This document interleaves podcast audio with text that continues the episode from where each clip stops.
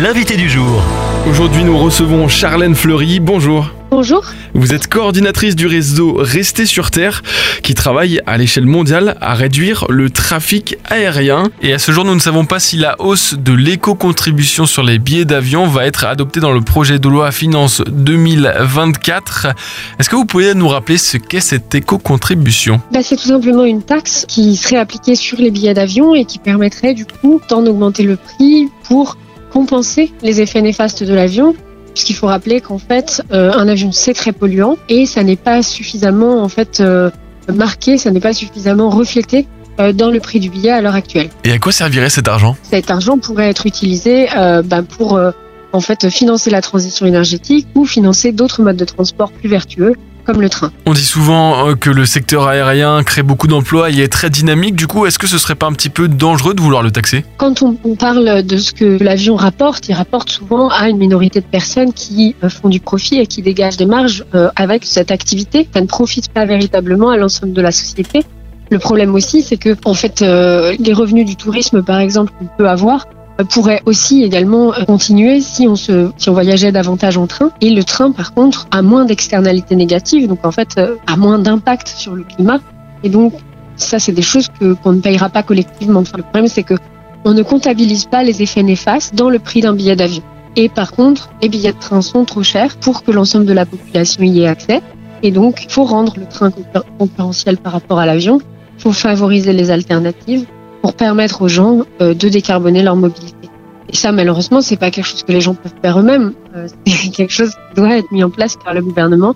Et si le secteur ferroviaire bénéficiait des mêmes avantages que le secteur aérien, qu'est-ce que ça changerait concrètement? Eh ben, ça changerait qu'on aurait un train qui serait beaucoup moins cher, qui serait plus efficace, plus fiable, plus fréquent peut-être, et que du coup les gens euh, reporteraient leur mobilité euh, sur le train sur l'avion. Et après, ça fera pas tout la fiscalité malheureusement. C'est un ensemble d'autres mesures qu'il faut mettre en œuvre pour réduire le trafic aérien à l'échelle française. C'est notamment euh, abandonner toutes les extensions d'aéroports et plafonner euh, le nombre de vols sur les aéroports, mais aussi euh, supprimer un certain nombre de vols courts qui n'ont pas lieu d'être parce qu'ils sont facilement faisables en train.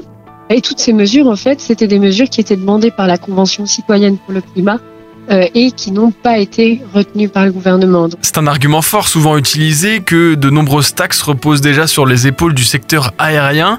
Est-ce vraiment le cas? Non, il n'est pas vraiment bien taxé le secteur aérien, malheureusement. C'est effectivement une position euh, euh, que se donne ici le, le- le secteur. En fait, il faut rappeler que le, le kérosène n'est pas taxé et c'est quand même une grosse partie du budget des compagnies aériennes. Et donc, quand vous faites un aller-retour pour aller au travail avec votre voiture, vous êtes taxé sur ce carburant. Par contre, quand une compagnie aérienne fait le plein, eh bien, elle n'est pas taxée. Donc déjà là, on a une distorsion. Et puis ensuite, il y a également des exonérations euh, de TICPE sur euh, l'avion. Donc au global, l'avion n'est pas suffisamment taxé. Il est même subventionné par un grand nombre de collectivités qui veulent euh, bah, euh, faire venir des compagnies aériennes dans des petits aéroports pour l'attractivité du territoire, soi-disant. Mais en fait, du coup, c'est de l'argent public qui est donné aux compagnies également. Et le problème de tout ça, c'est que c'est très injuste parce qu'en fait, la part de la population française qui euh, vole fréquemment, euh, eh bien, elle est seulement de 23%. Un quart des Français prennent l'avion au moins une fois par an. Mais c'est l'ensemble des contribuables qui payent. Pour rappeler quand même que si on taxait euh, le kérosène, euh, selon l'ONG Transport et Environnement, eh bien, euh, on aurait euh, 4,7 milliards d'euros en plus dans le budget de l'État français. En 2022, on aurait eu ça grâce à cette, taxe sur le kérosène, si on l'avait taxé comme, comme le carburant de voiture. On accuse souvent le secteur aérien de faire preuve de greenwashing. En quoi est-ce que cela consiste exactement? C'est un des mécanismes qu'utilise le secteur pour nous faire croire que tout va bien se passer et pour nous rassurer et pour souffler aux décideurs politiques une inaction. Le problème, c'est qu'en fait, euh, bah, c'est très pernicieux parce que ça n'est pas vrai. Euh, tous les arguments de greenwashing du secteur qui nous disent qu'ils vont produire un avion vert assez rapidement, euh, qu'on va pouvoir utiliser des carburants d'aviation soi-disant durables, ou bien qu'on peut utiliser la compensation pour pouvoir compenser les émissions d'un vol, eh bien, toutes ces, solutions technologiques, en fait, ont des limites très très importantes euh, qui sont rarement mentionnées. Et pour la compensation, là, euh, ce qu'il faut retenir, en fait, c'est que quand vous prenez un billet d'avion et que vous, vous montez dans un avion, eh bien, les émissions elles sont là pour une centaine d'années environ pour le CO2. En revanche, on va faire un programme probablement de plantation d'arbres qui vont stocker le CO2 que vous avez émis. Euh, il est fort peu probable, en fait, malheureusement, avec les bouleversements climatiques, que ces arbres survivent et donc qu'ils fassent le travail qu'on leur demande de faire de captation du CO2. D'autre part, pour qu'ils captent le CO2, il faut qu'il soit mature, donc ça va pas être tout de suite, tout de suite. Donc il y a un délai dans le temps. Alors qu'en fait, le problème, c'est que c'est maintenant qu'il faut réduire nos émissions pour euh, déterminer la température qu'il fera dans les décennies à venir.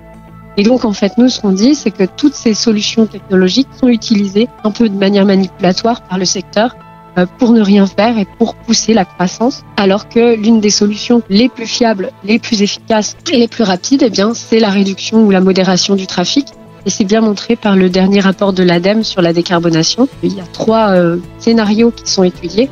Et le scénario de modération du trafic est évidemment celui qui est le plus fiable, le plus rapide et le plus efficace. Merci Charlène Fleury, coordinatrice du réseau Resté sur Terre, qui travaille à, l'échelle mondiale à réduire le trafic aérien. Merci d'être passé par Phare FM. Un très très grand merci à vous. Retrouvez ce rendez-vous en podcast sur farfm.com slash replay.